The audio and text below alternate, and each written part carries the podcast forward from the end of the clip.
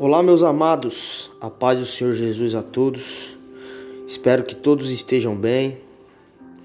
Hoje estaremos aqui, hoje eu vou estar aqui trazendo um tema que é bem assim complicado, né, na nossa sociedade no dia de hoje, que é o perdão. Por que devemos escolher o perdão? Vou dar vou fazer uma breve leitura aqui de alguns trechos da Bíblia está explicando um pouco do que eu sei sobre o perdão e espero que isso edifique a vida de vocês, espero que abençoe, que sirva de alguma forma para alguma pessoa que vai ouvir esse áudio, para alguma pessoa que vai estar ouvindo essa mensagem. Amém? Lá em Mateus, vamos abrir nossa Bíblia lá em Mateus 6 do 14 ao 15. Amém? Pois se perdoarem as ofensas um dos outros, o Pai Celestial também perdoará vocês.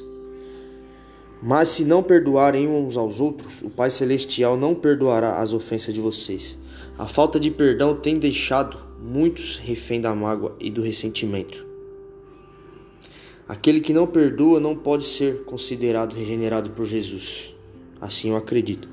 Pois se não perdoamos, não podemos afirmar que amamos a Deus.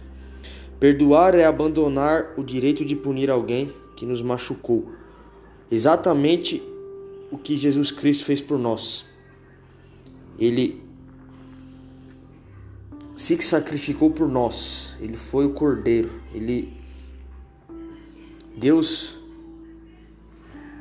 sacrificou tipo, seu filho primogênito para que nós podemos hoje estar aqui lutando pela nossa salvação que a gente puder estar tá perdoando. Jesus Cristo perdoou todos os nossos pecados lá na cruz. Mesmo ele tá naquele sofrimento que ele estava, ele não estava reclamando, ao contrário de nós, né, que nosso ser humano vive reclamando. Na cruz sofrendo, ele não reclamou, ele clamava a Deus, ele pedia para que Deus perdoasse aquelas pessoas que estavam ali batendo nele, chicoteando ele, dando pedrada nele, porque Deus ele nos amou, Jesus ele nos amou primeiro. Amém? E ele quer que sejamos quer que nós sejamos parecidos com ele. A gente não precisa ser exatamente igual a Jesus, porque ser igual a Jesus, eu creio que é praticamente impossível. Mas ele quer que a gente seja parecido com ele, que a gente se espelhe no que ele foi. E é nisso que eu acredito. Aquele que não perdoa não pode nascer de novo. Não conheceu o verdadeiro amor. A falta de perdão é o verdadeiro veneno da alma. A partir do momento que reconhecemos nossas limitações e abrimos nosso coração para Deus, entendemos o quanto precisamos ser parecidos com Cristo. Todavia precisamos perdoar, pois Deus nos perdoou, mesmo sem merecermos. Amém? Não deixe o ódio dominar você, esteja disposto a amar. Lá em Provérbios 10, 12 diz assim: O ódio excita contendas, mas o amor cobre todas as transgressões. Aleluia, Senhor Jesus, aleluia. Tanto o ódio como o amor são sentimentos que emanam do coração, estão em nosso ser, e cabe a nós usarmos de forma que glorifique o nome de Jesus.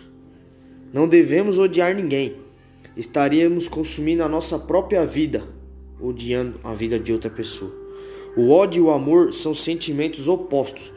Se o ódio excita contendas, brigas e discussões, e também inimizades, o amor cobre as transgressões e perdoa as multidões de pecados.